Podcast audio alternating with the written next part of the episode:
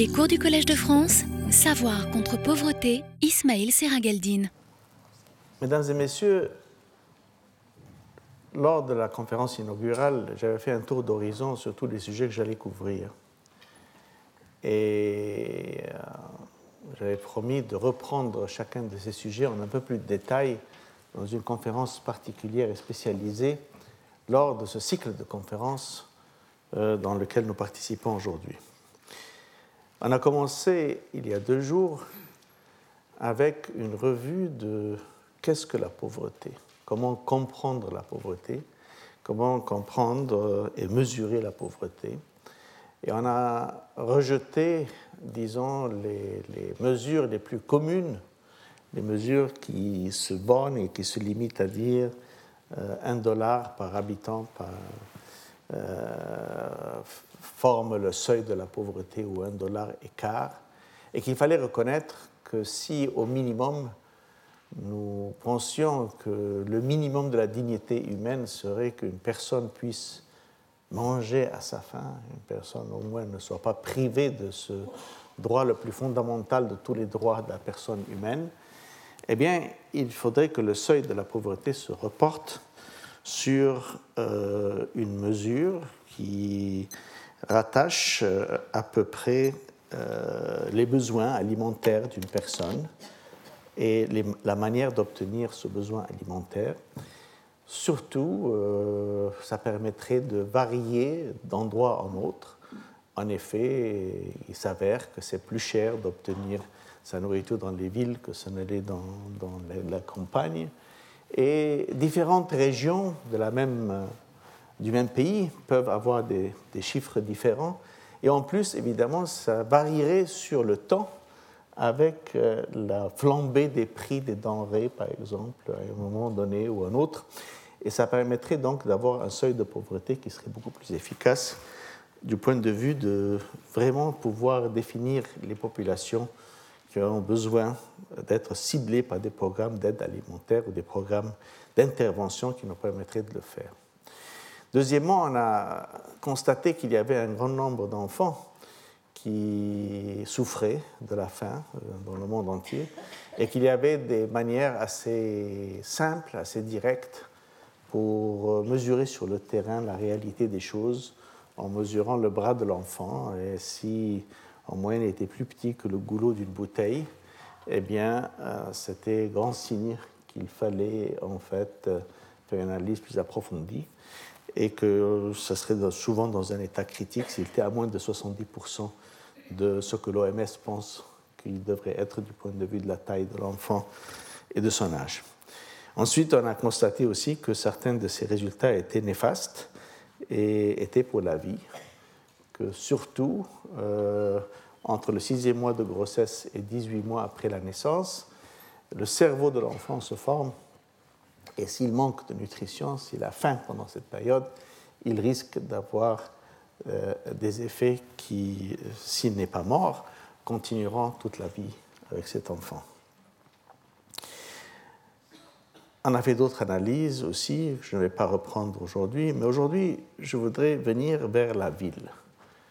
Parce que la ville, euh, c'est en fait, c'est là où le monde va. On est en train de devenir un monde urbain.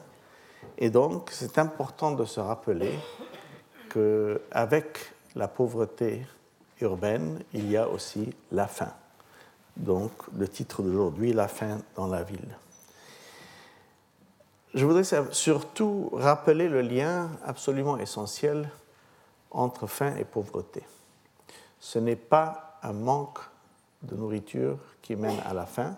S'il y a un manque de nourriture et que quelqu'un a les moyens, il arrive à se procurer cette nourriture en l'achetant d'ailleurs. Tandis que même si la nourriture est disponible, mais elle est à des prix hors de portée des plus pauvres, les plus pauvres n'arrivent pas à se la procurer.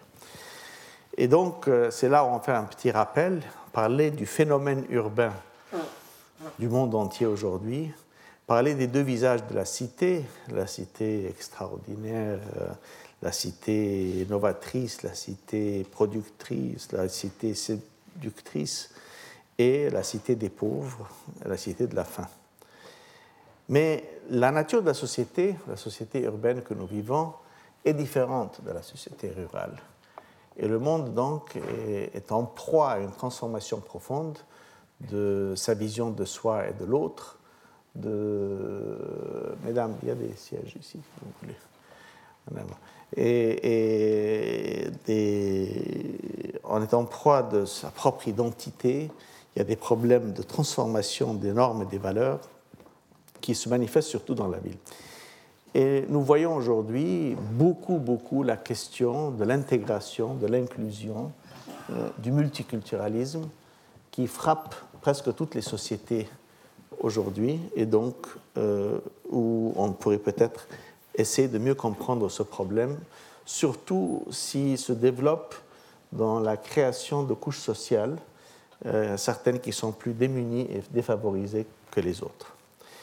Et puis, nous parlons de l'habilitation des pauvres, car je crois franchement que tout résultat qu'on pourra obtenir, on pourra l'obtenir en habilitant les pauvres. Habiliter n'est pas le bon mot, mais je ne trouve pas un meilleur mot en français.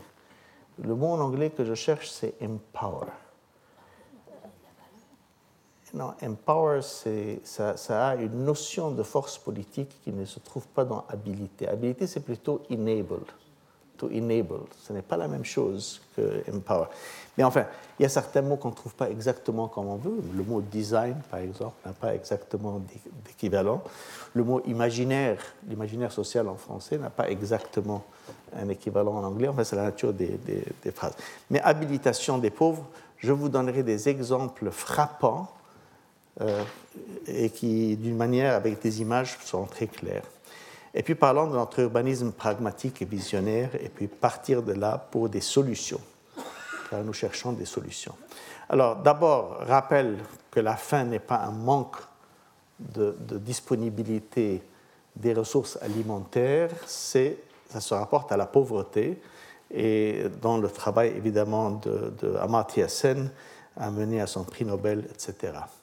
Et que c'est une manifestation de l'extrême pauvreté et que nous avons qu'il y a plus d'un milliard d'individus qui en souffrent, surtout en Asie, mais l'Afrique subsaharienne devient de plus en plus importante dans le schéma de l'avenir. Ça se rapporte, comme vous le voyez dans cette carte, vers les pays les plus pauvres, et souvent, on ne parle pas suffisamment de ça, l'instabilité politique et militaire mène à des dérangements dans le système de distribution, mène à des augmentations de prix, mène à déstabilisation de population, de délocalisation des populations, qui fait que même si eux avaient des fermes où ils pouvaient produire, ils sont éloignés de leurs fermes et deviennent des réfugiés qui ont besoin donc d'aide humanitaire et sont incapables de, de, participer à la production agronomique du pays. Et donc, nous voyons ces besoins un peu partout, comme nous le voyons. Mais généralement, la nourriture, soit on l'achète, soit on la produit soi-même, et pour la vaste, vaste, vaste majorité, dans les villes, presque tout le monde achète.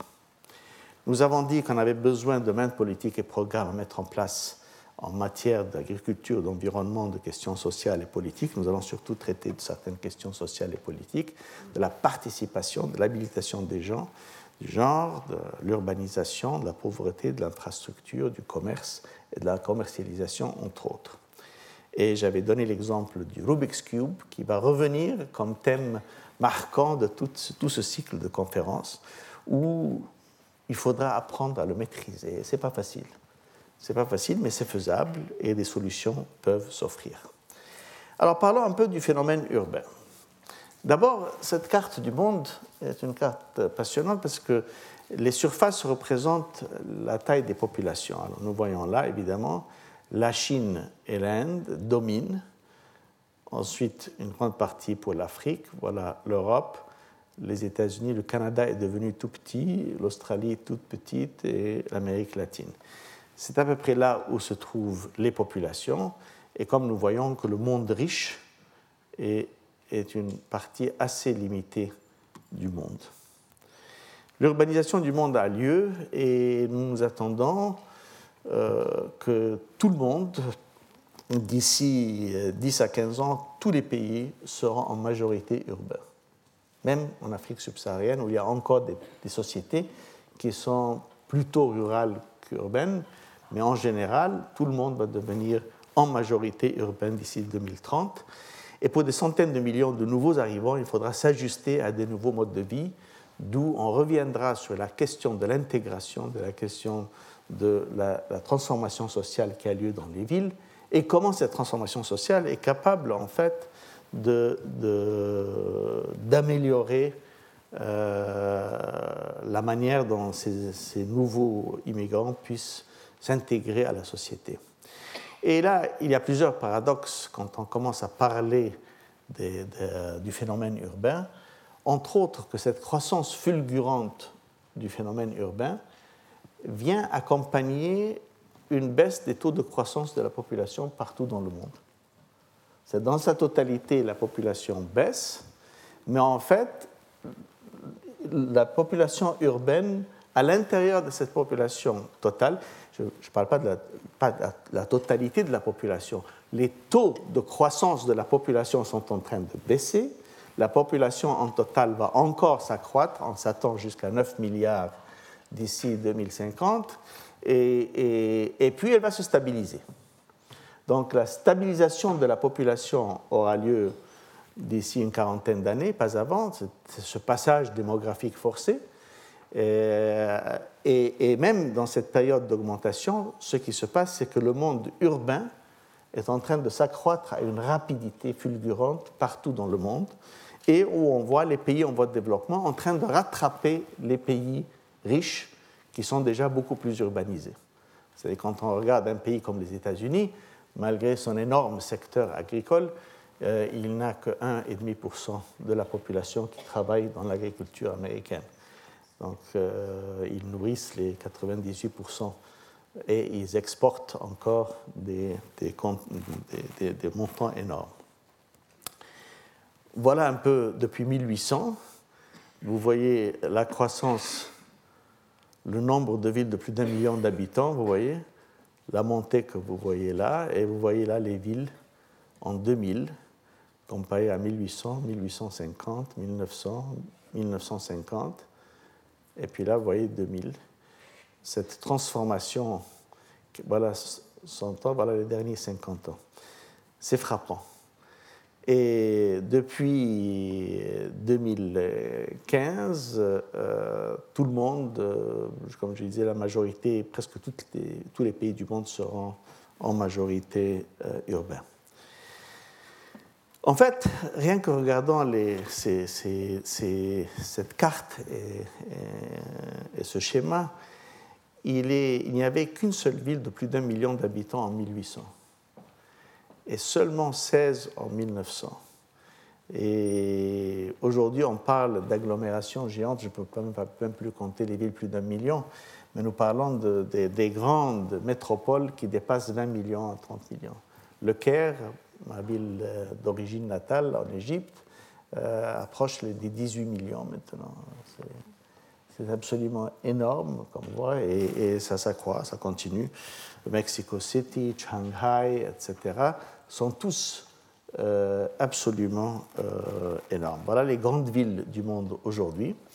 Voilà donc le Caire est remarqué ici, Lagos, Kinshasa, Paris, Londres, Istanbul, Moscou, tous les pays en Inde, toutes les grandes villes de la Chine, plus Séoul, euh, Manille, euh, etc., Jakarta, et puis des villes d'Amérique latine, Rio de Janeiro, Sao Paulo, Buenos Aires, Mexico City, et puis New York et Los Angeles.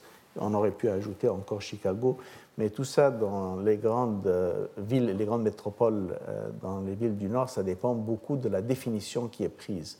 Est-ce que la ville de Chicago, c'est seulement ces limites-là, ou bien est-ce que ça inclut toute la zone métropolitaine? Ça dépend de comment on mesure tout ça. Mais ce qui est frappant, évidemment, c'est la croissance de ces agglomérations. Et le rouge, le rouge c'est les projections jusqu'à 2025. Alors, ce qui est frappant, c'est que presque toute la croissance sera dans le sud. Tout le rouge se trouve dans les villes du sud et non pas dans les villes du nord comme vous pouvez le voir ici. On s'attend donc, parce que déjà la population dans les pays du Nord s'est stabilisée, Dans certains cas, elle baisse, comme, au Japon par exemple. Donc on ne s'attend pas nécessairement à ce qu'il y ait un accroissement particulier de ces grandes villes, tandis que dans les, dans les, pays en voie de développement, il y a en ce moment, partout, on s'attend à un accroissement de la population des citoyens urbains. Si la pauvreté rurale demeure en ce moment plus importante que la pauvreté urbaine, du point de vue du nombre des gens qui souffrent de la pauvreté extrême, de la misère, eh bien, euh, ça va changer assez rapidement, étant donné ces données qu'on a vues aujourd'hui, et que seul en ce moment, on le voit en Amérique latine. Seul en Amérique latine, la majorité des pauvres se trouvent dans les villes, et non pas dans la campagne. Dans la plupart des autres pays, elles se trouvent dans la campagne. Mais tout ceci va changer, nous pensons, avec l'augmentation fulgurante de ce monde du point de vue de, l'urbanisation. Alors, qu'est-ce que ce monde urbain? C'est le domaine du commerce et de l'innovation, mais c'est aussi le domaine de la pauvreté et des inégalités accentuées. Je vous avais montré euh, déjà dans la conférence inaugurale une photo fulgurante, frappante de Sao Paulo, où deux mondes étaient séparés juste par un mur. Mais là, vous pouvez voir un peu, vous savez vous-même que dans toutes les grandes villes, il y a ce côté de la misère qui existe. La marginalisation, la privation, l'exclusion, la perte de la dignité de l'individu, l'exclusion sociale. Et il y a une prise de conscience, certainement dans les pays du Nord, il y a beaucoup de publications qui ont pris lieu sur le problème de l'exclusion sociale qui a lieu avec les villes. Euh, il y a des manifestations géographiques de cela. Euh, souvent, c'est l'inverse d'un pays à l'autre. Par exemple, en France, euh, les pauvres, c'est dans les banlieues que, les pauvres se trouvent, tandis que dans le centre-ville, c'est la classe moyenne est supérieure. En Amérique, souvent, c'est l'inverse c'est les banlieues qui sont les riches, les suburbs, comme on les appelle, et le centre-ville qui est délaissé pour, euh, pour compte. Enfin, ça dépend, la, nature géographique dépend, mais il y a une prise de conscience qu'il y a un problème social profond auquel il faut répondre. Et, ça a à voir aussi avec le genre d'urbanisation et d'aménagement du territoire qui ont été gérés. En Europe, il y a eu une bien meilleure gestion du point de vue aménagement du territoire. Ce n'est pas, pas, pour dire qu'il n'y a pas de problème, je dis simplement qu'il y a une meilleure gestion d'aménagement du territoire que par exemple aux États-Unis, euh, où euh, le développement urbain a été surtout en éparse et non pas à haute densité. Et si dans toutes les villes du monde maintenant il y a un peu des deux, euh, il y a des, développements à haute densité, mais il y a aussi des développements en éparse un peu partout. Il faut reconnaître que les bâtiments qui existent dans les villes aujourd'hui sont souvent euh, ils détruisent l'humanité de l'individu. Quand on se trouve dans un bâtiment pareil, on ne peut pas sentir qu'on est un individu, qu'on a sa conception de soi, qu'on a, des voisins. Qu'on a, c'est pas possible de se trouver dans quelque chose comme ça qui ressemble surtout à une prison. Même quand on peint les, différentes couleurs, ça ne change pas beaucoup. C'est de Singapour, ça. Vous voyez Ça, c'est des conceptions qui retournent à l'urbanisme de Le Corbusier, grand architecte, mais j'ose dire très mauvais urbaniste, euh, qui a pensé que mettre les gens dans des habitations aurait été la solution préférée pour tout le monde, ce qui n'est pas le cas. Et heureusement, heureusement, moi qui suis grand admirateur de Paris, on ne l'a pas écouté pour son plan de Paris, qui voulait détruire tout Paris. On va en parler. Mais, les villes demandent d'énormes infrastructures pour les soutenir. Et même quand euh, c'est en éparse, les, voilà par exemple les développements en éparse, vous pouvez les voir. Ici, ça c'est les États-Unis. Ça demande des énormes infrastructures. Du point de vue service par habitant, c'est beaucoup plus coûteux que euh, les développements euh, intensifiés.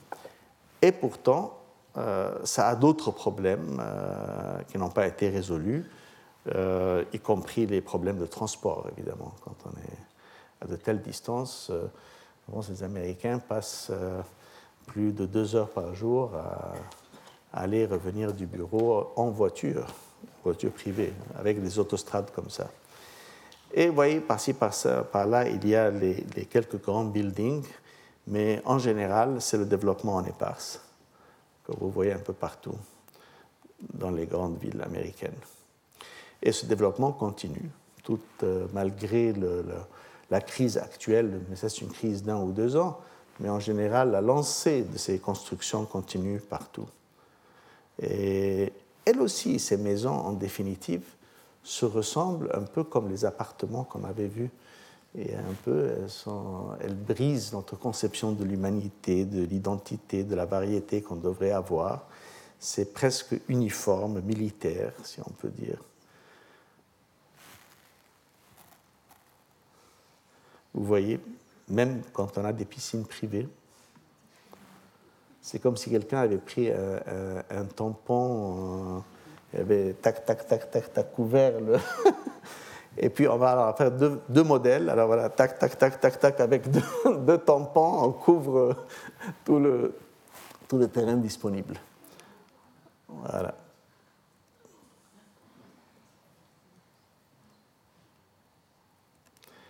Mais ça, c'est les riches. Tout ça, c'est les riches. Où sont les pauvres?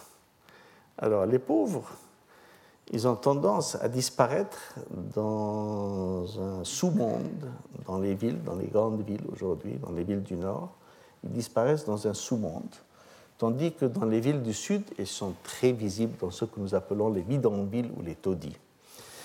Mais dans les villes du Nord, ils disparaissent dans un sous-monde dont nous parlons. Par contre, regardez Paris, je ne vais pas vous dire, vous vivez dans Paris, vous, connaissez bien. Mais ça, je voulais dire simplement ici que les villes, pour desservir les villes et lier les unes aux autres, il faut un énorme système de, euh, production, de distribution, de commercialisation, qui a besoin de routes, qui a besoin d'un système agronomique important, qui a besoin d'un commerce international, des ports, des transports ferroviaires, des transports par route, et puis à la fin des transports par être humain s'il le faut. Euh, pour desservir dans des hypermarchés comme ceci aux États-Unis ou ailleurs dans le monde. Ça, c'était une notion sympathique pour les gens qui disent qu'il y a un manque de nourriture aux États-Unis. Euh, voilà, le bâtiment entier est fait comme un sac de pique-nique. Il y a des, des, gens très fantaisistes aux États-Unis qui se permettent de construire des choses que normalement on ne penserait pas que quelqu'un construirait. Mais n'empêche, pique-nique dans un bâtiment comme ça ou un bon café euh, à Cluny, je ne sais pas. Moi, je préfère euh, cette échelle urbaine, humaine, où les gens peuvent avoir un contact social les uns avec les autres, car c'est là la vérité du phénomène urbain la possibilité donc de ce contact humain qui est pris à ce niveau. Les villes, dit-on, sont polluantes. Mais ce n'est pas nécessairement comme ça. En fait, les villes peuvent être très efficaces du point de vue euh, écologique. Et on est en train de passer de la ville polluante à la ville écologique. Euh, à Paris même, vous avez pas mal d'expériences avec les vélos, avec d'autres histoires de ce genre. Mais d'une manière plus importante, on peut voir que beaucoup des grandes villes maintenant dans le monde ont eu une prise de conscience au sujet écologique, qui, qui fait partie de la, cinquième conférence de ce cycle. Euh, il y a une prise de conscience, et par exemple à Delhi, ils ont encouragé des bâtiments novateurs, des subventions aux énergies propres pour essayer de transformer la croissance. Dire, bon, ce qui s'est passé, c'est passé, l'acquis est déjà là, mais au-delà de ça, on peut envisager que la flambée qui a, lieu du point de vue des prix des terres et de l'organisation de nouvelles constructions pourra être manifestée d'une manière qui, elle, au moins, commencera dès le début à prendre en charge et prendre en compte les questions de l'écologie. L'État indien a créé une agence pour le développement des énergies propres qui subventionne ces projets et qui fait des études très développées à ce domaine. Aux États-Unis, New York se redéfinit comme ville verte. Elle cherche du moins à se redéfinir. Et par contre, par exemple, ils sont en train d'essayer d'utiliser un système naturel pour la filtration de l'eau. Euh, ce qui était euh, quelque chose d'important, c'est l'aménagement du territoire. Et voilà le bassin hydrographique du Catskill Delaware, qui est au nord de la ville de New York, et comment le projet protégé par l'État, les plans de gestion qu'ils ont, les terrains acquis récemment par la ville de New York pour assurer euh, la pérennité de ce programme. Et voilà le bassin, et il y a un autre bassin ici, et euh, ces aqueducs amènent de l'eau vers la ville de New York aujourd'hui, qui donc n'a pas besoin ni de dessaliner, ni d'investir dans tout un système de, production chimique pour traiter l'eau, que nous voyons. En Chine, la Chine peut-être est le pays qui a payé le, le plus gros prix pour sa fulgurante croissance économique du point de vue écologique. Euh, j'étais vice-président de la Banque pour les problèmes de l'environnement et je me rappelle en 1994-95, je discutais avec les Chinois. Je leur disais que je n'avais pas de doute qu'ils allaient résoudre tous leurs problèmes économiques, mais qu'en lançant ce qu'ils appelaient les, TVEs, Town and Village Enterprises, en leur permettant d'établir des, activités économiques qui étaient très polluantes, à petite échelle, un peu partout pour créer de l'emploi, ils étaient à risque de ne pas pouvoir nettoyer tout ça plus tard. Ça allait être extrêmement difficile je crois qu'ils en ont fait l'expérience maintenant. Alors, ils ont commencé, par exemple, dans la ville de Dongtan. Il y a tout un grand effort dans la ville de Dongtan pour essayer de voir, c'est à côté, c'est à 200 km de Shanghai, si on peut construire une ville propre, une ville qui soit écologique du point de vue dès le début. Et nos collègues chinois, comme vous le savez, quand ils se mettent quelque chose en tête, ils poursuivent à fond ça, c'est, ils sont je crois, de poursuivre le même programme avec la même assiduité, la même force que nous avons vu dans d'autres choses. Euh, nous avons parlé de Delhi, de New York et donc de la Chine. Et ça, ce sont des efforts de villes déjà établis. Mais dans les villes, comme je dis, il y a vraiment deux visages de la cité. Il y a dans les villes du Nord, euh, et il y a les villes du sud. Et la différence est frappante. Et pas seulement ça, euh, les villes au nord, quand on, ne voit pas cette couche euh, sociale cachée, sous-jacente, les sans-abri, les plus pauvres, les démunis, ceux qui se trouvent dans certains quartiers, etc., tout semble bien alimenté, on trouve tout ce qu'on veut, le shopping, on a un choix extraordinaire. Euh, euh, parler de la faim dans le monde urbain semble euh, une question très curieuse. Et pourtant, c'est vrai, parce qu'elle existe, avec les gens sans abri, sans visage, qu'on oublie. Et cette caricature américaine il dit euh, euh, le gouvernement américain a déclaré que nous n'avons pas faim, nous sommes simplement food insecure. Nouvelle définition bureaucratique pour évincer le problème, mais évidemment, euh, c'est un des no hunger in USA, only food insecurity. Dans les villes du Sud, c'est beaucoup plus clair, se manifeste surtout dans ce que nous appelons les bidonvilles ou les taudis.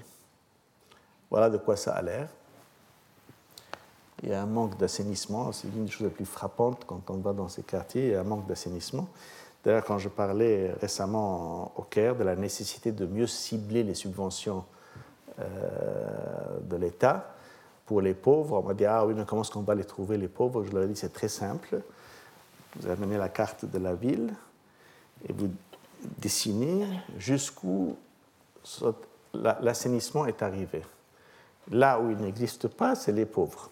Vous allez là-bas, vous subventionnez, vous faites un point de contact pour les produits subventionnés là-bas. Les riches ne vont pas traverser la ville pour aller prendre des produits subventionnés là-bas.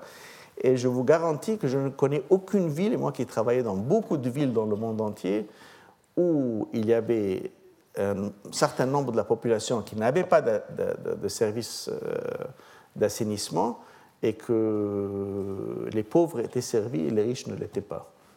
Ça, c'est garanti, euh, c'est direct. La pauvreté urbaine, elle existe et s'est manifestée même en Chine, même avec cette croissance fulgurante dont nous parlons, qui devrait, comme disait la théorie euh, qui prévaut dans certaines institutions, euh, la Banque mondiale, la croissance, la croissance, oui, la croissance, mais ce n'est pas suffisant, parce que même avec la croissance en Chine, nous avons la pauvreté urbaine. Ça, c'est des photos de Chine que vous voyez là. Voilà mendacité handicapée en Chine. Mais dans le reste du monde, les taudis, voilà de quoi ça a l'air. Les bidonvilles, comme on les appelle, parfois c'est fait avec des bidons, mais souvent c'est pas avec des bidons, c'est comme ça. Je ne vous dis pas la qualité des ordures ici, le manque d'assainissement, le manque d'eau, etc., partout. Mais voilà ce que j'ai à dire sur ce sujet. C'est que dans chaque ville du Nord, il y a une partie d'une ville du Sud qui existe.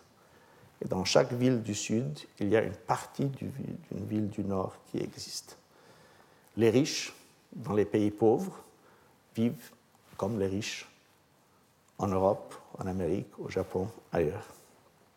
Un énorme fossé sépare les pauvres et les riches aux États-Unis, j'avais donné cet exemple, mais voilà l'exemple le plus frappant que je vous ai montré lors de la, conférence inaugurale. Ça, c'est Sao Paulo.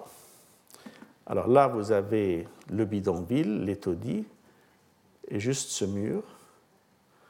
Et là, vous avez une villa de milliardaires avec des appartements de grand luxe où chaque balcon a sa piscine privée, comme vous pouvez voir. Deux mondes deux mondes complètement différents, séparés juste par même pas un mètre de mur entre les deux.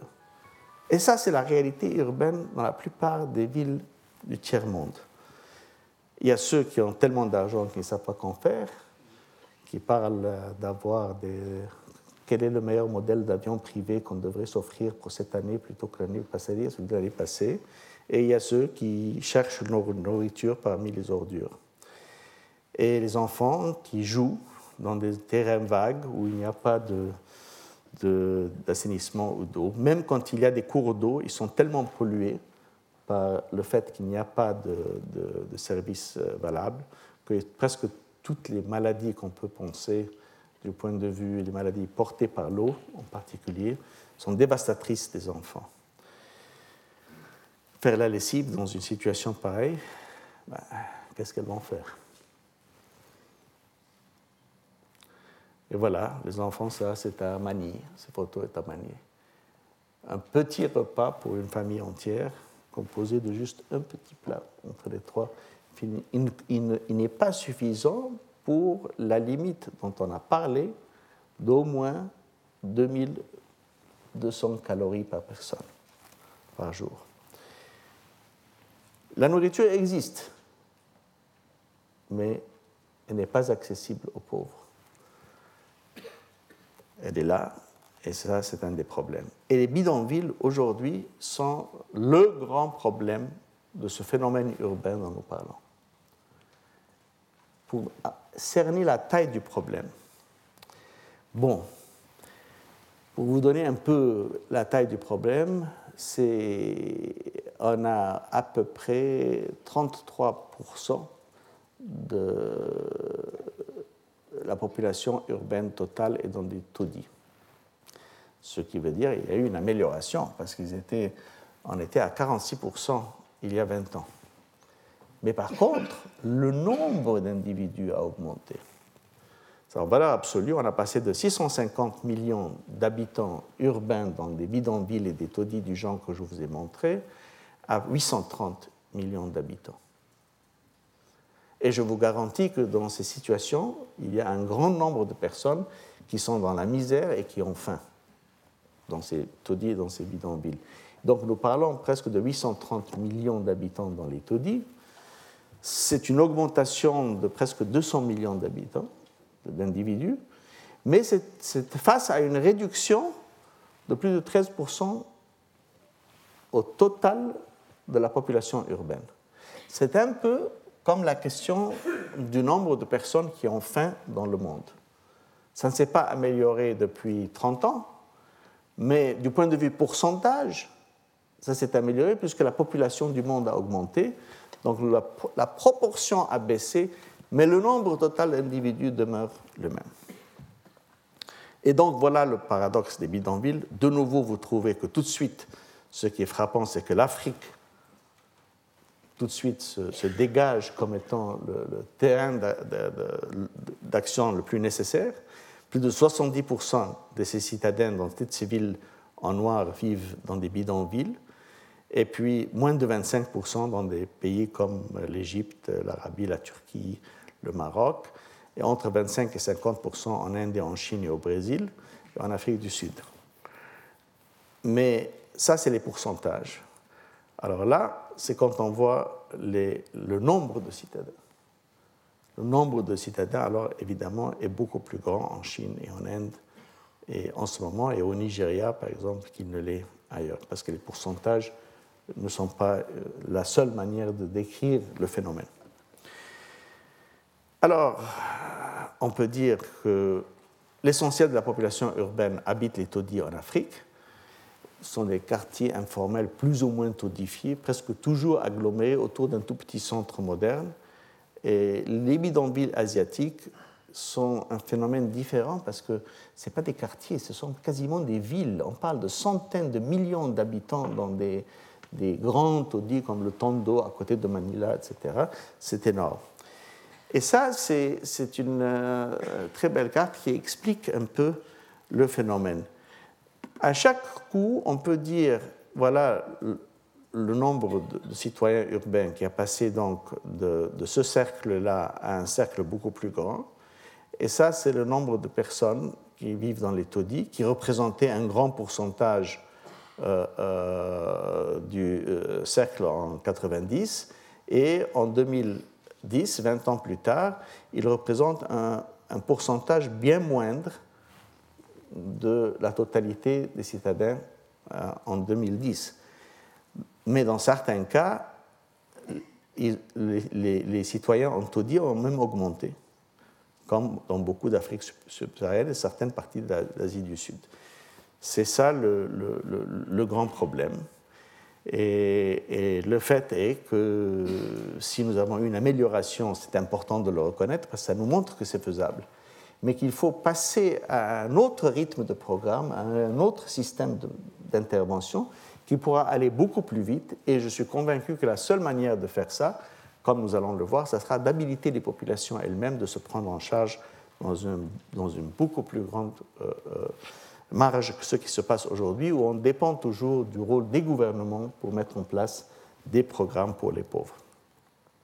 Alors ce qui est frappant, voilà, les populations des bidonvilles sont tous euh, en baisse du point de vue pourcentage, tandis que le pourcentage de la population euh, en pourcentage de la population totale dans le monde urbain augmente. Donc vous avez ce croisement le pourcentage des bidonvilles baisse, le pourcentage urbain augmente, mais le nombre absolu augmente. C'est la même chose qu'avec le milliard qui ont faim aujourd'hui. Alors, comprenons un peu mieux cette société urbaine et sa dynamique interne si nous voulons résoudre ce problème pour euh, les, villes, pour la faim qui existe dans les villes. Comment est-ce que nous allons faire? Eh bien, commençons par essayer de comprendre qu'est-ce que la société urbaine c'est le secteur de l'industrie et des services, ce n'est pas le secteur agricole, c'est le commerce, c'est les transactions, c'est les petits artisans, la production locale, les services. C'est une photo que je vous avais montrée à la, conférence inaugurale. C'est un dentiste dans un des, bidonvilles de, de Delhi. Et c'est des opportunités pour les pauvres ils vendent euh, ici des hot dogs. Euh, et, c'est aussi là où se pratique le trafic humain, en grand pourcentage, où on voit, on trouve, en fait, les enfants sont vendus. Il y a tout un genre d'esclavage qui existe de nouveau sous-jacent, pas reconnu, terrible. C'est des transactions de tout genre qui marquent la ville. Et je vais revenir donc pour mesurer la confiance dans ces transactions, le genre de capital social qui dépend de l'intégration et la désintégration qui peut avoir lieu. Les, les, transformations qui ont lieu dans les villes sont partout. Là, je veux souligner quelque chose. Il n'y a jamais eu, que je sache, ou presque jamais, dans toute l'histoire de l'humanité, des grandes initiatives, des grandes idées, des grandes euh, propositions nouvelles qui ont transformé la société, qui ne sont pas sorties des villes. C'est dans les villes que se trouvent ces idées. Ces idées sont formées dans les villes, elles sont articulées par les villes, etc. Les révolutions ont presque toujours lieu dans les villes d'abord. Euh, la Révolution française, rappelons-nous, c'était surtout à Paris qui avait lieu. Et, ces transformations sociales qui ont lieu aujourd'hui fait que dans les villes, partout dans le monde, il y a une transformation en profondeur de l'ordre social qui touche le multiculturalisme, qui touche à cause euh, de l'ouverture qui a eu lieu du mouvement des gens vers les villes, au-delà de la croissance normale des villes, du, désengagement de la ville de son hinterland qui la soutenait dans, chaque, dans le temps, quand on pensait par exemple au Moyen Âge, il y avait une ville et il y avait tout autour euh, des terrains agricoles qui la soutenaient. Maintenant, les villes font partie d'un réseau international de contacts, de commerce, etc. Et les choses sont produites en partie, un modèle dessiné aux États-Unis, produit en Chine, financé par Singapour, distribué par des Libanais euh, se vend à, Paris. Enfin, c'est ça le monde où nous vivons aujourd'hui. Donc, ce, métissage qui a eu lieu de la culture a eu une transformation en profondeur de toute la, structure sociale dans les villes. Il y a eu une grande ouverture qui s'est manifestée par beaucoup de choses. Alors, pour un peu modeler ça et mieux comprendre ça, je vous propose un schéma. Je ne vais pas faire un modèle mathématique, je vais faire un schéma avec une position de départ qui décrit la situation sociale telle qu'elle est aujourd'hui, avec une structure économique et une structure sociale. Dans certains cas, comme nous l'avons signalé, par exemple en Inde, avec le système des castes, la structure sociale peut être extrêmement sévère. Dans d'autres cas, elle peut être beaucoup plus fluide. Mais quelle que soit la chose, il y a une structure économique et une structure sociale. Et il y a en fait un champ d'action qui est dans la société urbaine, dans la ville qui est gouverné par des institutions qui sont dans les villes, les institutions, et les valeurs que les citoyens préconisent et maintiennent. Et il y a des transactions qui ont lieu. Ces transactions euh, changent la structure économique et aussi changent la structure sociale. Changent la structure sociale, en fait, il y a des nouveaux entrepreneurs, euh, il y avait des classes qui, étaient riches qui se sont appauvries, d'autres qui s'enrichissent. Il y a euh, euh, des, des, nouvelles appartenances, des nouvelles industries qui se forment, etc. Et euh, cette somme de transactions sur n'importe quelle période produit un changement social qui lui aussi a sa manifestation structurelle du point de vue social et économique et qui produit une nouvelle position sociale différente de la position du départ.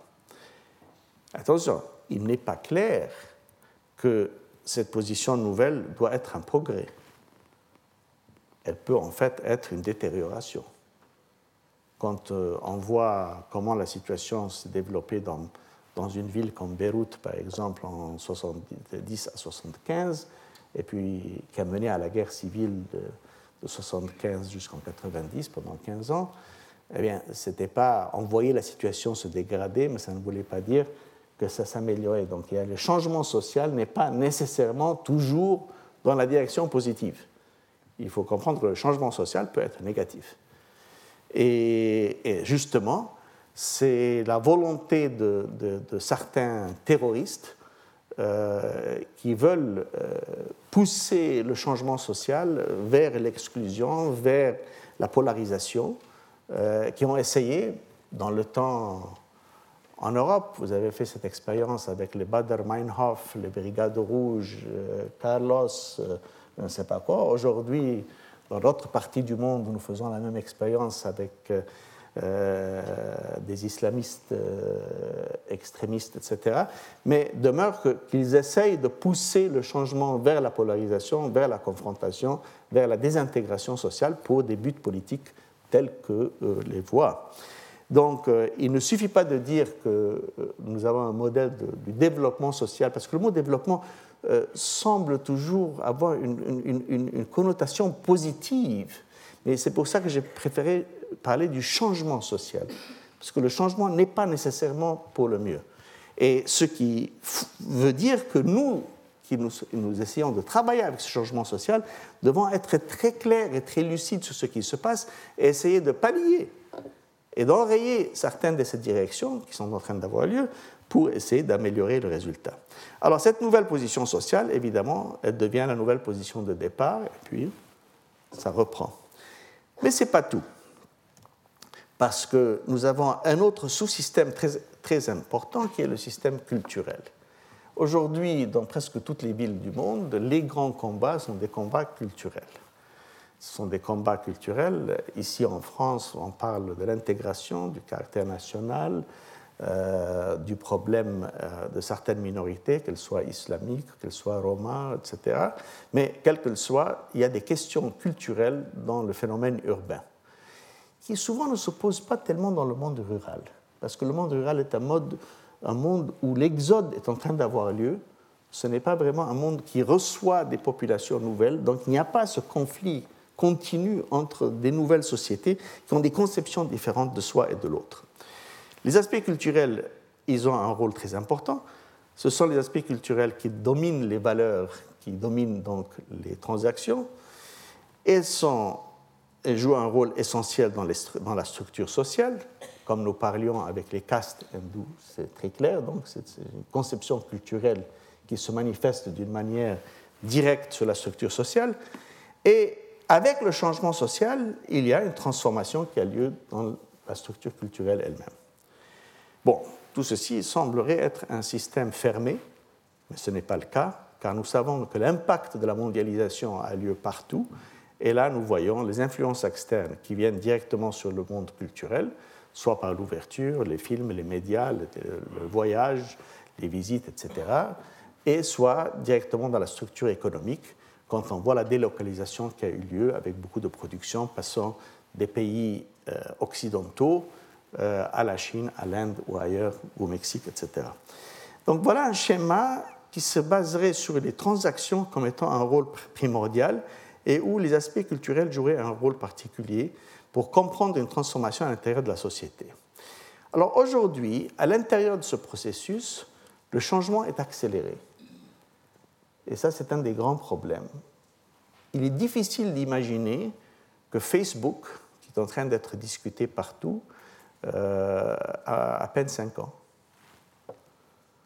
C'est presque impossible d'imaginer une entreprise euh, qui arriverait à une taille euh, de dizaines de milliards de dollars en cinq ans. Euh, même au XXe siècle, je parle, ne pas aller au XIXe siècle avec les grands industriels de l'acier, du béton, etc. Non, mais cette rapidité extraordinaire a lieu. Les influences externes deviennent de plus en plus importantes.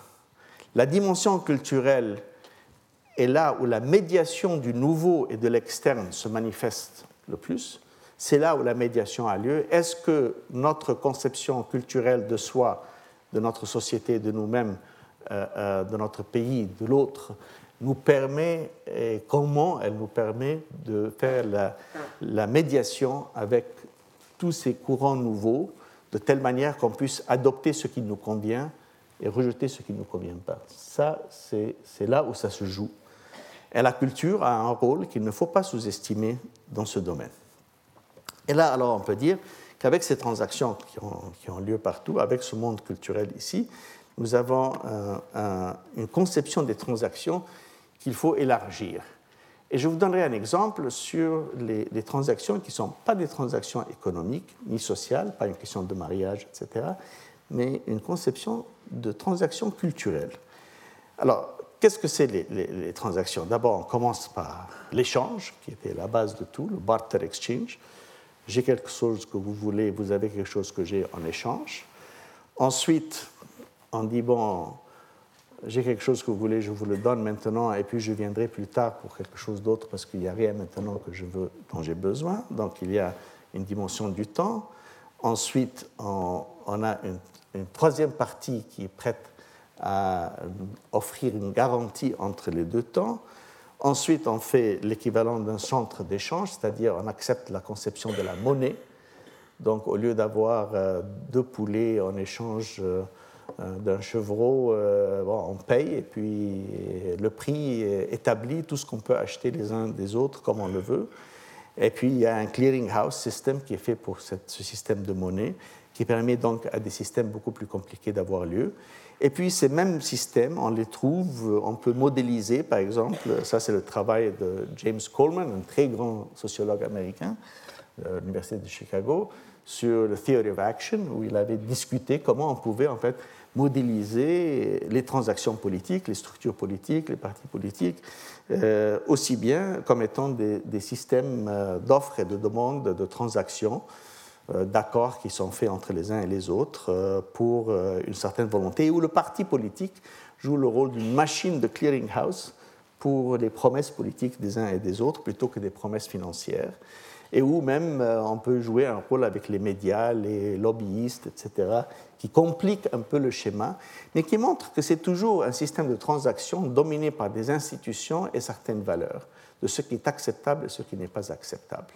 Car c'est les valeurs qui décident qu'est-ce qui est acceptable et qu'est-ce qui n'est pas acceptable dans une société.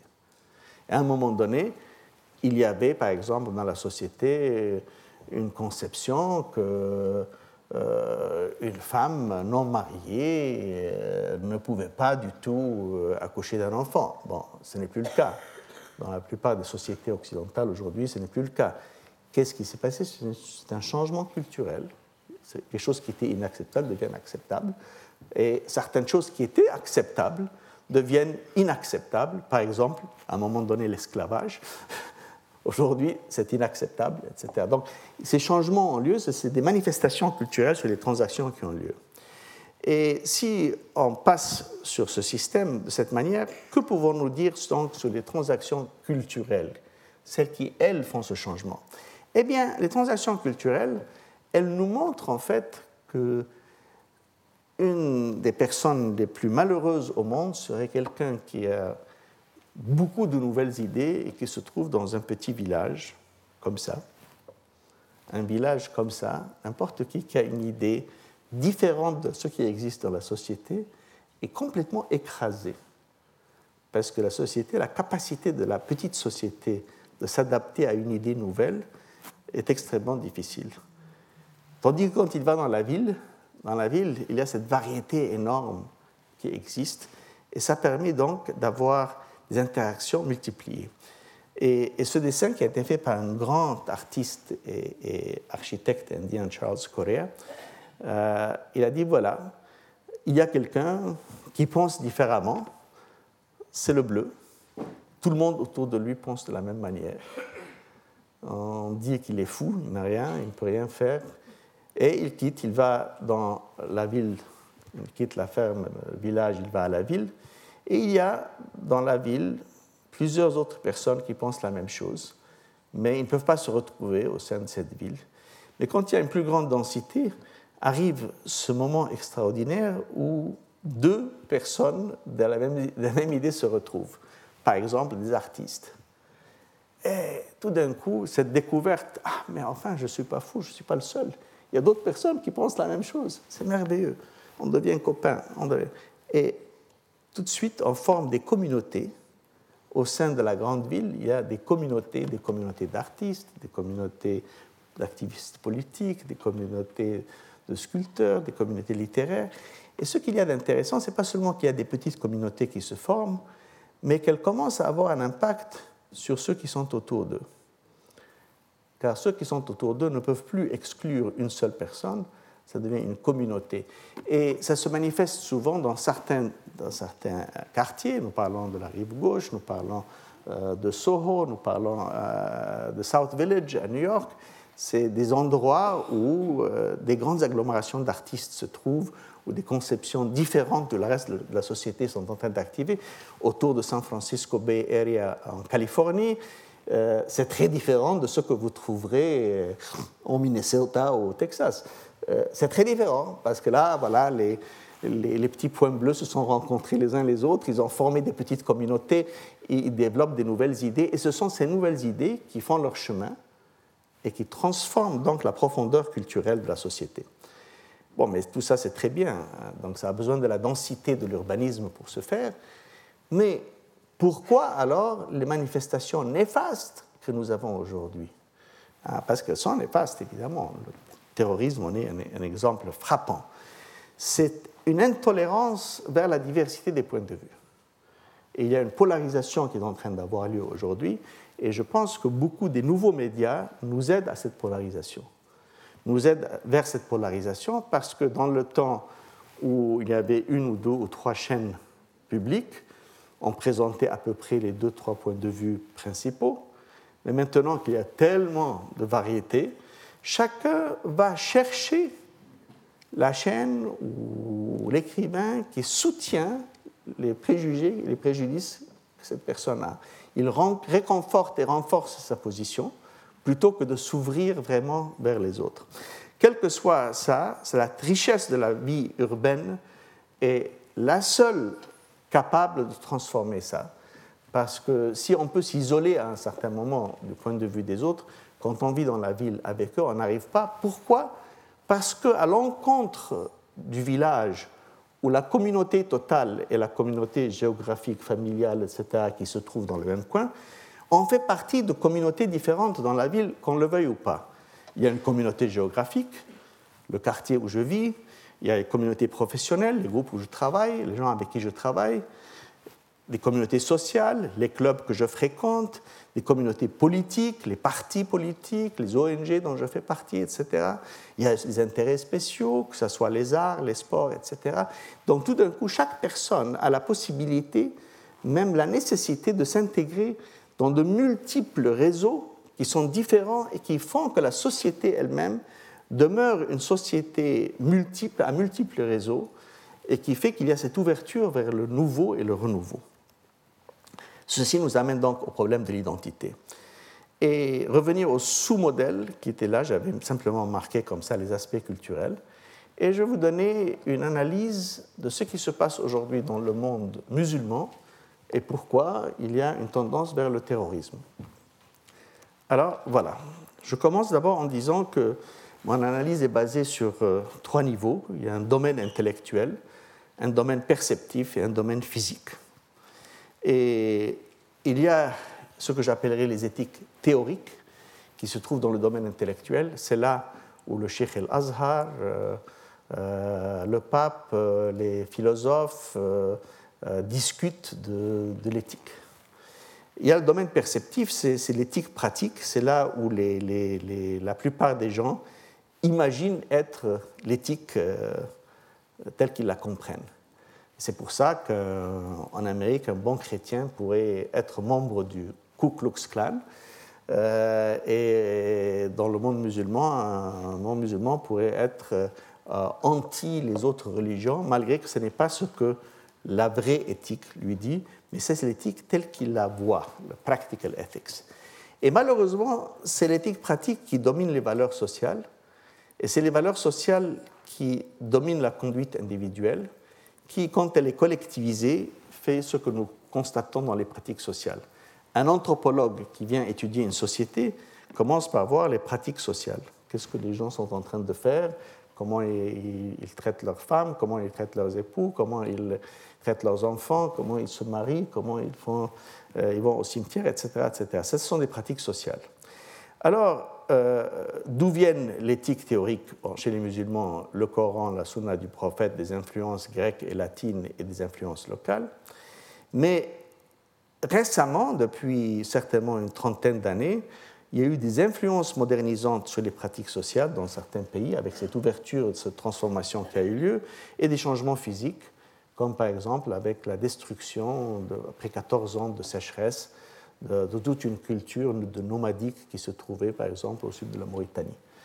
Euh, ces gens ont dû se retrouver de nouveau dans les villes. Et le résultat de ça, c'est qu'il y a des transformations qui prennent lieu et qui sont réintégrées dans ce système parce qu'elles viennent de ces pratiques-là. elles sont réintégrées. Par exemple, quand un grand nombre de, des Yéménites sont allés travailler en Arabie saoudite après la flambée du pétrole dans les années 70, ils ont laissé des villages dépeuplés. Il n'y avait que des vieillards, des enfants et des femmes. Les femmes ont pris des rôles sociaux qu'elles n'avaient pas avant ça. Et ça a été accepté parce que c'était une transformation physique qui a eu lieu sur le niveau pratique. Et quand ça, augmente à un certain niveau, ça va jusqu'à l'éthique théorique. Vous avez une déclaration de principe par les autorités euh, religieuses euh, ou intellectuelles ou autres, euh, par exemple pour la disponibilité des banques avec des taux d'intérêt. Est-ce que pour, pour les musulmans c'est acceptable, c'est usurier, ce n'est pas usurier, etc. Deuxièmement, on a l'éducation qui a un impact direct sur l'éthique pratique et aussi les masses médias, les médias de masse. Elles ne passent pas par la pratique sociale, elles font un impact direct sur ce que les gens perçoivent comme étant acceptable. Et évidemment, au-delà de ça, il y a des nouvelles idées, des idées comme l'ouverture vers l'égalité des sexes, vers euh, le droit de la citoyenneté, la conception démocratique, etc., non pas tribale. Et ce que vous avez là à gauche sont tous les intrants qui font le changement. Tant que vous avez une structure capable d'intégrer le nouveau et de se développer avec, vous avez une situation intégrée et intégrante. Mais quand il y a une brisure qui a lieu entre le domaine intellectuel et le domaine de l'éthique pratique, ou entre l'éthique pratique et les pratiques sociales, vous avez des ruptures qui ont lieu dans ces deux, dans ces deux couches. Vous avez une manifestation de pathologie sociale qui se développe dans ces sociétés où des gens ne se sentent plus intégrés dans la société, donc deviennent marginalisés, forment leur propre système identitaire qui, lui, rejette toutes les, notions euh, rejette les notions du changement et se veut, comme disait Amin Malouf, on retrouve les identités meurtrières, les identités qui ne se voient que d'une seule dimension et qui rejettent l'autre. Et c'est là une des manifestations euh, essentielles. Donc, il y a un rôle important avec l'éducation et les médias, il y a un rôle important au niveau intellectuel à faire pour que cette société puisse continuer à accepter les influences modernisantes et le changement physique, et telle manière d'être une société intégrante et intégrée et non pas chercher d'être intégré en rejetant le nouveau, ce qui se passe aujourd'hui. Et c'est essentiel parce qu'il y a les idées qui ont fait énormément de chemin, que ce soit les idées du droit de la personne humaine, du rôle de la femme ou autres idées qui doivent être complètement intégrées dans cette société et qui pour le moment ne le sont pas encore. Donc il y a toute une gamme d'activités essentielles dans ce genre. Alors quand on voit ça, de nouveau c'était un sous-modèle du modèle de la société urbaine, et qu'on se rappelle qu'on a donc dans la société urbaine une énorme croissance, une agglutination de sociétés, d'individus, etc., qui viennent vers les villes, qui se trouvent d'habitude, surtout dans les villes, euh, dans les pays en voie de développement, entrant par le bas, dans les taudis, dans les bidonvilles, non pas euh, par le haut, et qui ont énormément de difficultés à être intégrés, on ne doit pas être trop surpris qu'il ait cette marginalisation qui a lieu et qui souvent trouve son recrutement parmi les pauvres. Pas les plus pauvres, parce que la plupart du temps, quand on arrive à la misère totale et à la fin, les gens s'en fichent de politique, ils veulent trouver à manger pour aujourd'hui. Ils n'en sont pas à ce point, mais juste au-dessus, et souvent même motivés par un altruisme et, un humanisme important, des jeunes gens peuvent être recrutés en leur disant, voyez, une société qui produit ce que vous voyez là est une société pourrie, inadmissible, etc. Une société qu'on ne pourra euh, nettoyer qu'en détruisant tout. Un peu le genre de choses que disait Marat lors de la Révolution française, qu'il fallait tout balayer. Ben voilà, il y a des gens, Pol Pot euh, a voulu le faire au Cambodge, etc. Donc il y a toujours ça. Et donc il faut que la société urbaine elle-même non pas seulement la société nationale, soit en mesure de s'ouvrir vers l'idée et d'accepter le fait du pluralisme identitaire pour pouvoir intégrer ces différents groupes, pas en leur disant chacun fait ce qu'il veut, mais au contraire pour trouver les valeurs humanistes conjointes qui font qu'une société puisse se tenir ensemble. Et avec ça, il faut transformer l'approche. Pas seulement le gouvernement va agir, il faut habiliter les pauvres. Les pauvres qui sont justement dans cet audit dont nous parlions, les pauvres dont nous avons parlé plusieurs fois. Vous avez voilà des exemples supplémentaires. Passons de là ensuite, ça c'est une photo que je dois utiliser parce que c'est mon ami Charles Correa qui me l'a donnée. Euh, c'est une photo indienne, c'est une ancienne photo indienne, mais elle est bonne. Euh, ça, ce sont évidemment des taudis du pire, de la pire espèce. Et le, le bâtiment derrière sont les bureaux euh, de l'Office indien national pour l'éradication des taudis. Sans commentaire. Juste en face, voilà, voilà ce qui se passe. Mais comme je disais, l'autonomisation, le vrai progrès se réalisera quand les pauvres, les démunis et les marginalisés seront capables de produire leur propre bien-être sans dépendre des aides charitables. Alors ça, on revient sur le empowerment, l'habilitation. Qu'est-ce que l'habilitation? Je vais vous donner deux exemples devant vous. Bon, ça, c'était le grand projet de Le Corbusier euh, pour euh, abolir le centre de Paris. Et voilà son explication avec sa main qui, tel Dieu, est en train de décrire la ville radieuse. Euh, où on va enlever tout ça, mettre des choses. Ça, c'est l'approche top-down, comme on dit, au maximum. C'est la volonté de, le, planificateur avec volontariste. Ça a produit dans presque toutes les villes du monde depuis pendant le XXe siècle, c'est HLM, l'équivalent des HLM. Et alors, vous en avez de Berlin au Caire, ou bien est-ce l'inverse? À 60 ans d'écart, à des différences énormes de, géographie, de climat et, d'économie, on ne peut pas dire la différence. Partout, les HLM deviennent vraiment des slums, instant slums. Et dans un seul cas, deux cas que je sache, dans ce cas-là, c'est Pruitt-Igoe à, Saint Louis, aux États-Unis, euh, ils ont mis au vote qu'est-ce qu'il fallait faire de ce bâtiment de ces bâtiments-là, de ce grand projet que vous voyez avec les HLM là, ils l'ont dynamité. On dit on n'en veut pas, on n'en veut pas.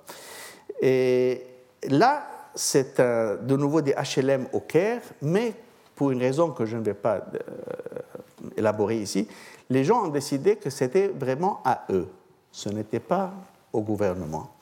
Alors, qu'est-ce qui se passe? D'abord, la première chose, ils commencent à peindre pas seulement à l'intérieur de leur euh, appartement, mais à l'extérieur. Ils disent ceci est à moi. Vous voyez, c'est marqué comme ça. Ça se démarque. Enfin, chacun dans son, dans son genre. Et puis, ils se mettent d'accord et commencent à construire des, suppléments. Et puis, on trouve, il y a tellement de suppléments qu'on ne retrouve plus le, le, bâtiment HLM original du gouvernement. Et puis voilà, tout ce nouveau bâtiment qu'ils ont construit eux, qui est une augmentation à l'ancien, qui est de meilleure qualité que l'ancien, qui avait été fait par le gouvernement, parce que soi-disant ils étaient incapables de construire pour eux-mêmes. Et pour ceux qui lisent l'arabe, ils pourraient voir ici, ça dit coiffeur Miss Paris. Coiffeur Miss Paris. C'est le, même euh, petit commerce qui a été installé. Pourquoi est-ce que ces gens ont pu construire ça ici? Et pourquoi est-ce qu'on disait qu'ils étaient incapables et qu'il fallait leur donner un HLM avant ça? Ça, c'est la différence. Bon, si vous pensez que c'est à cause que ça, ce sont des citoyens urbains, je vous montrerai un des cas les plus pauvres du monde. Ça, c'est en Mauritanie, près de Rosso.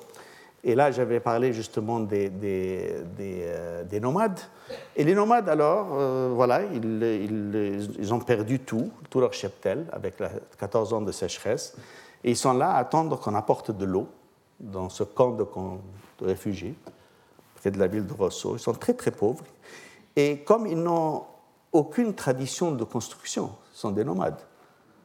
Alors voilà comment ils ont construit leur abri avec des, caisses, des choses euh, autant qu'ils le pouvaient. Mais il y avait une solidarité sociale qui a fait que cet individu voulait changer de place. Alors tout le monde s'est mis d'accord et ils ont soulevé la maison et il l'emmène. Ce qui est important dans cette image, ce n'est pas cette bicoque de très mauvais c'est le fait que ces individus, volontairement, par une valeur commune, veulent s'entraider.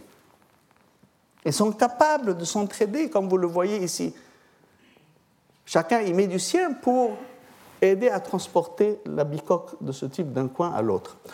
Alors, que fait une, ONG, d'ailleurs une ONG française de très haute valeur qui s'appelle ADOA? C'est l'histoire, une fin malheureusement, mais pour ce que j'ai à dire, c'est un très bon exemple. ADOA arrive avec ce qui leur manque, le savoir-faire de la construction. Et là, c'est le même camp que vous avez vu ici, et avec un ou deux ingénieurs qui leur expliquent comment construire avec euh, le matériau local, voilà ce qu'ils sont capables de produire. Regardez la qualité de la construction qui en est sortie. Vraiment de l'architecture. Et ça, c'était des individus qui ne pouvaient construire que ça. C'est extraordinaire.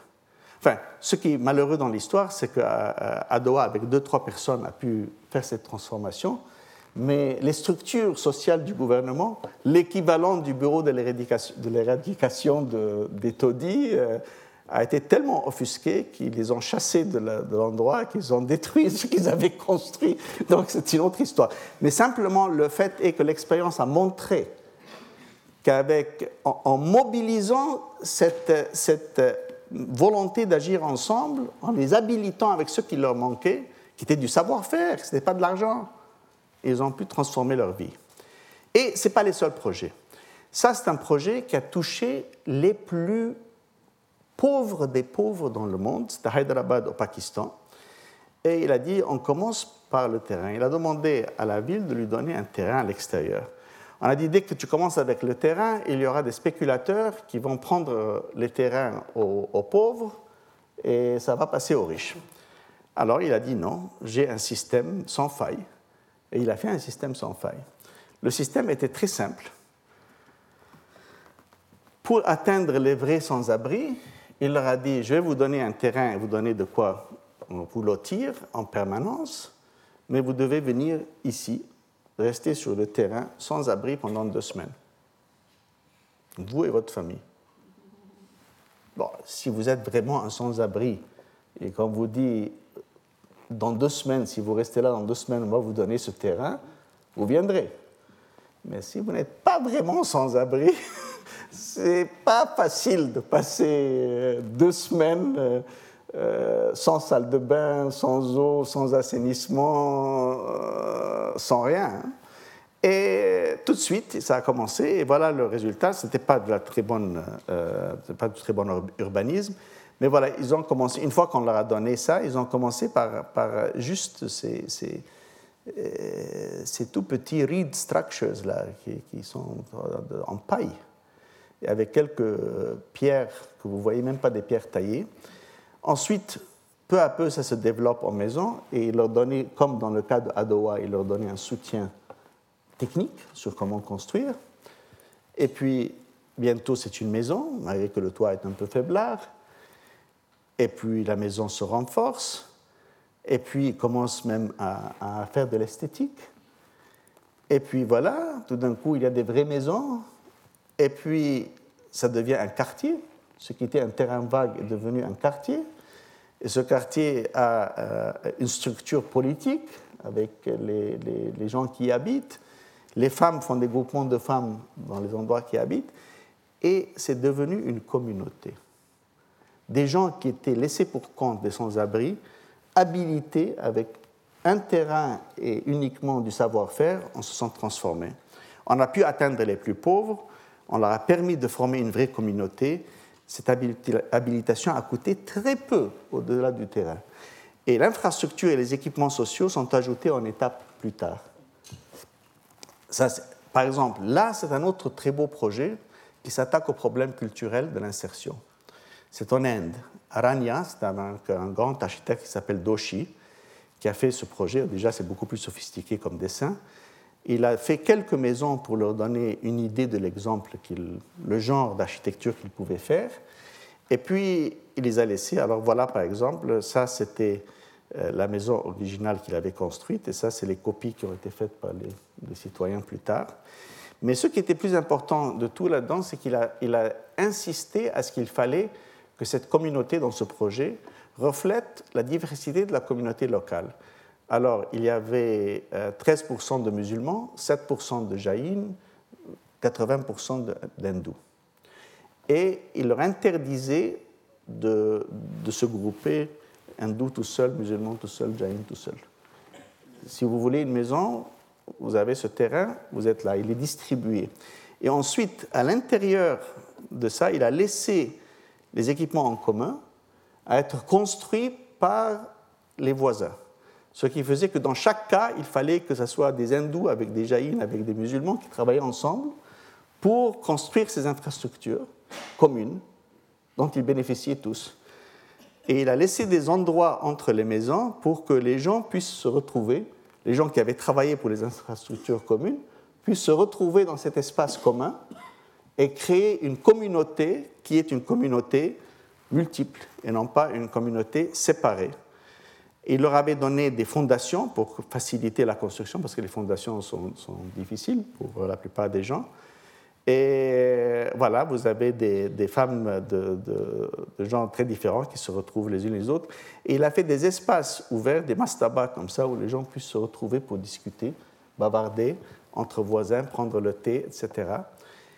Et ça a été un grand succès. Ça a créé une communauté multisectaire. Généralement, là où on a commencé avec des taudis qui existaient déjà, ça c'était dans deux cas que je vous ai donnés, c'est des cas où c'était des terrains vagues. Là, dans les cas où ça existe, surtout en Asie, on a eu de très bons résultats. Ce résultat, par exemple, en Jordanie, c'était un camp misérable et miséreux. Voilà la situation, vous ne pouvez pas imaginer pire que ça. Mais en habilitant les gens avec du crédit, voilà ce qu'ils ont pu faire. Et hop, ça devient un quartier, presque un quartier de la ville. Ici, au Kampung, ça, en Inde, il y a eu 15 programmes euh, très grands de ça. C'est de nouveau la situation très misérable que vous voyez ici. Euh, ça, c'est sous construction du projet. Évidemment, il y avait là, euh, enfin, tous les égouts qui passaient comme ça. Les maisons étaient entre les égouts. Les enfants jouaient là-dedans. Alors, ils ont commencé, ils ont transformé ça, comme vous voyez ici. Et voilà, il y a maintenant des routes, il y a des passages, et, l'eau passe, et puis on a fait un assainissement plus loin. Voilà les enfants qui ne jouent plus dans l'eau et dans la boue maintenant, mais qui ont un petit euh, camp pour se trouver, pour se retrouver. Et ces programmes ont aidé le petit commerce, les gens. Il y a même des artistes de l'université qui sont venus faire aider les citoyens à améliorer leur situation en faisant des peintures, etc. Orangi District à Karachi, ça c'est un district qui avait un problème d'assainissement. Un taudis qui avait un problème d'assainissement, c'était grand, 650 hein, 000 habitants. Alors, de nouveau, le savoir-faire, comment construire une, toilette orientale comme ça, minimum, et puis euh, le travail qui a été fait par les citoyens eux-mêmes, ce qui a fait que c'était 650 000 habitants qui sont maintenant desservis 75% du coût a été sous forme de travail entrepris par les citoyens eux-mêmes. Et, avec un meilleur contrôle des dépenses, les coûts ont été l'équivalent de 10% de ce que le budget national aurait dit qu'il fallait faire. Le Karachi Development Authority, le KDA, euh, aurait dit il faut tant pour, euh, desservir 650 000 personnes. Ils l'ont fait à 10%. C'était vraiment remarquable. Et parmi les plus pauvres, du côté économique, les chiffonniers des Philippines, voilà dans quoi ils vivent. Voilà la situation avant, comme vous voyez. Des efforts de construction, amélioration. Et puis là, regardez, c'est avec ça qu'il travaillait. Et maintenant, voilà, il est fier de son travail. C'est très peu une bicyclette avec euh, juste euh, une petite cage dans laquelle il peut porter les, sacs des ordures qu'il ramasse, etc. Et, mais il porte un uniforme, il a des bottes. Euh, tout d'un coup, sa dignité a été préservée, malgré qu'il continue à faire le même travail. Et ça a des coûts minimes, minimes. Donc on peut réussir. Avec l'habilitation, ça marche. Les pauvres peuvent gérer leur propre vie pour créer un meilleur avenir. Ce n'est pas impossible. On l'a vu dans les cas les plus difficiles. Je vous parlerai de la microfinance quand on viendra dans le monde rural, mais en général, il y a eu beaucoup de succès avec euh, spécialement Yunus et Elabat et les autres. Ce qu'il y a de, transformateur dans ces systèmes, ce n'est pas seulement que la dignité humaine y passe, mais ils deviennent citoyens, ils comprennent qu'ils ont un rôle dans la société, ils sont intégrés dans la société, ils ne sont plus uniquement des gens qui regardent ce qui se passe. Malheureusement, mes amis, le monde ne cherche pas ce genre de solution. On cherche les villes dynamiques, productives et attrayantes. Faire revivre l'unité d'habitation de Le Corbusier, les gens me parlent d'agriculture urbaine. Euh, bon, dans certains lots, on peut faire des choses. Ça, ça a été fait à Detroit, par exemple. Est-ce là l'avenir? Je ne sais pas, mais il y a des visions euh, extraordinaires, lointaines de la réalité que je connais, de la réalité des pauvres et, des sans-abri et des gens qui ont faim.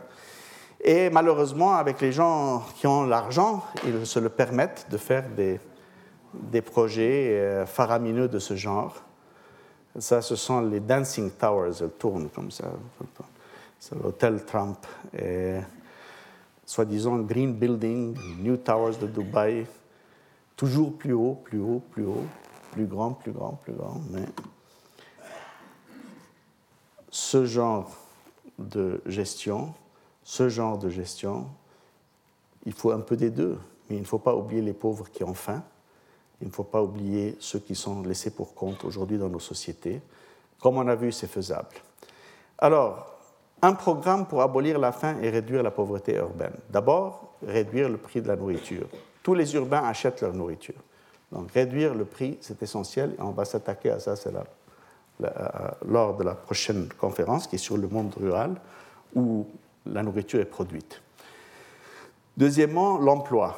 Valoriser la contribution des pauvres. Faire des jobs pour la hypertechnicité, c'est très bien, euh, mais ce n'est pas ça qui va aider les plus pauvres qui n'ont pas les connaissances nécessaires.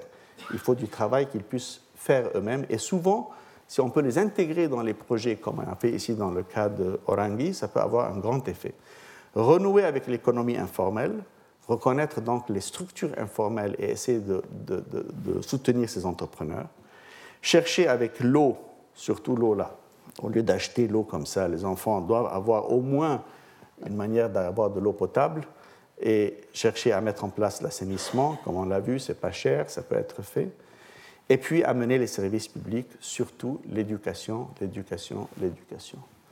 Ces cinq éléments peuvent faire un programme, un programme national, un programme international, qui sera varié de pays en pays, d'endroit en endroit, pour faire une transformation où on peut guider l'expansion urbaine, assurer la cohésion sociale, engager les pauvres par l'habilitation, un programme d'efforts conjugués pour abolir la faim et réduire la pauvreté urbaine. Parce que comme on a dit, il faut que tous ces secteurs entrent en jeu. C'est le Rubik's Cube qu'on va essayer de résoudre et de maîtriser et on pourra le faire. Donc il faut oser, faire preuve de confiance pour qu'on peut abolir la faim. Je vous remercie de votre attention. Retrouvez tous les contenus du Collège de France sur www.colège-2-france.fr.